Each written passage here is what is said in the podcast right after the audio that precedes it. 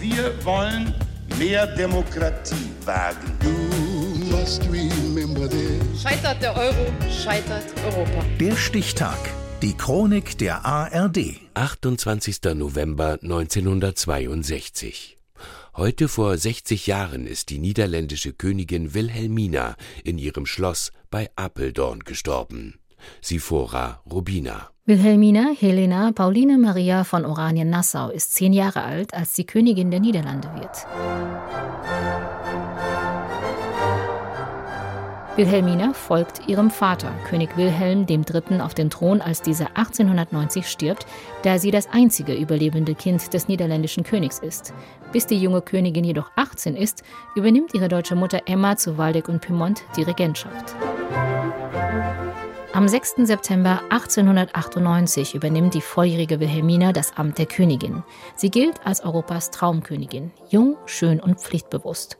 Die Gartenlaube, die erste große deutsche Massenzeitschrift, greift in einer Ausgabe die Zeremonie in der Neuen Kirche zu Amsterdam auf. Der jugendlichen Königin Wilhelmina ward auf das blonde Haupt die Krone der Niederlande gedrückt, und sie hat den Eid geleistet, die Gesetze des Landes zu achten und sein Wohl wahrzunehmen, wie es eine gute Königin zu tun schuldig ist. Einige Jahre später heiratet Wilhelmina Herzog Heinrich von Mecklenburg-Schwerin. Es ist eine Vernunftehe. Das königliche Paar eint nur die Liebe zur gemeinsamen Tochter Juliana. In Regierungsbelange wird Prinz Heinrich nicht mit einbezogen. Wilhelmina ist eine pragmatische, unerbittliche Königin. Historiker Rolf Ulrich Kunze. Eine Rolle hätte ich unter ihr nicht haben wollen, nämlich die des gewählten niederländischen Ministerpräsidenten. Da gibt es also eine lange Kette von Amtsinhabern, die von der Königin regelmäßig gegrillt wurden. Königin Wilhelmina, die erste Königin der Niederlande, durchlebt zwei Weltkriege. Im Ersten Weltkrieg tritt sie für die Neutralität der Niederlande ein. Auch im Zweiten Weltkrieg versucht sie keine offizielle Haltung zur Lage im Deutschen Reich einzunehmen.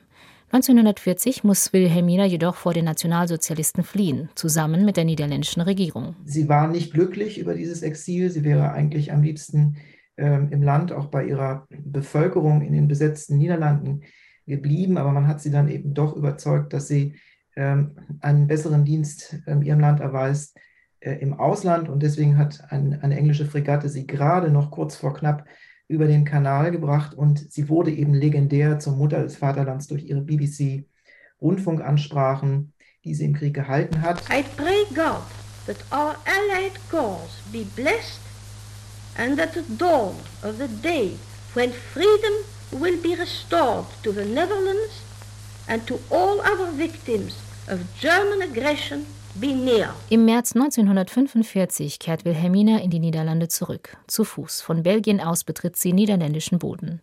Doch ihr Land hat sich verändert.